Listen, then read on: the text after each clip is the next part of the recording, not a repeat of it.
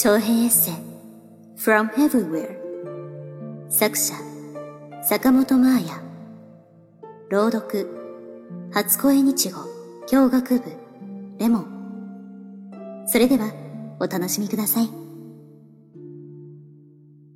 そんな大好きな市橋さんの写真だけどチェック用のポラを見て実は驚きました。そこに写っている私にです。こんな顔の自分は見たことがない。ゆるゆるに油断しまくっていて、ぽわっとしてて。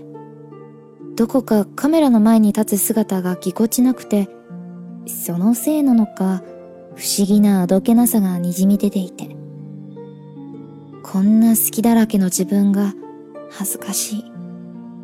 でも、旅に出なければきっと一生見ることのできなかった新しいあるいは懐かしい顔がそこにありました。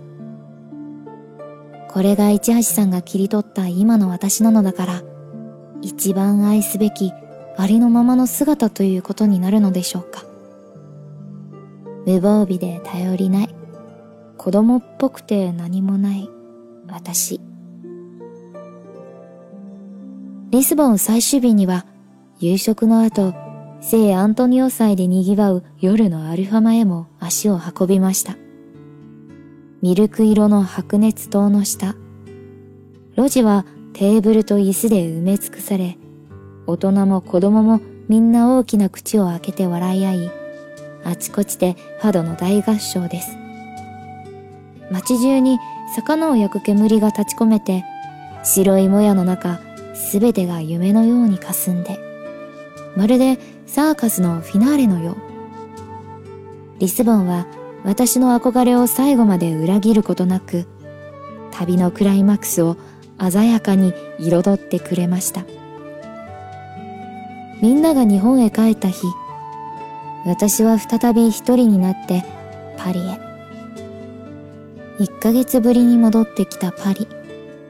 今回は凱旋門にもノートルダム寺院やオルセイ美術館にも行ったし、ちょうどパリに来ていた知り合いに三つ星だかなんだかの美味しい有名フレンチレストランでご馳走してもらったし、ちゃんと正しく観光客しました。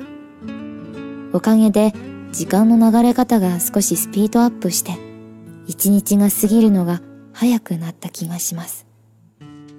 スタッフが置いていった帰国後すぐの仕事の資料に目を通し、締め切りの迫った原稿をいくつか書き、少しずつ元の生活へ戻るための準備を始めました。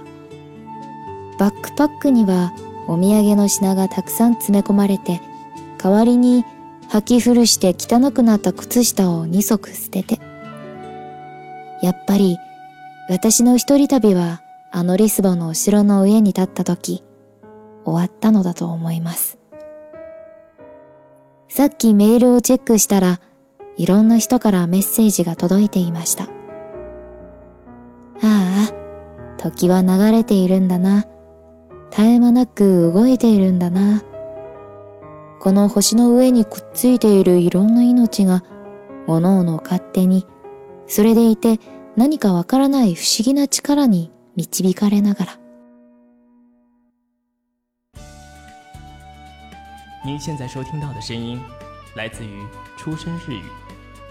想了解更多日本资讯，学习日语知识，欢迎关注出生日语。初恋に遅刻日本語との初恋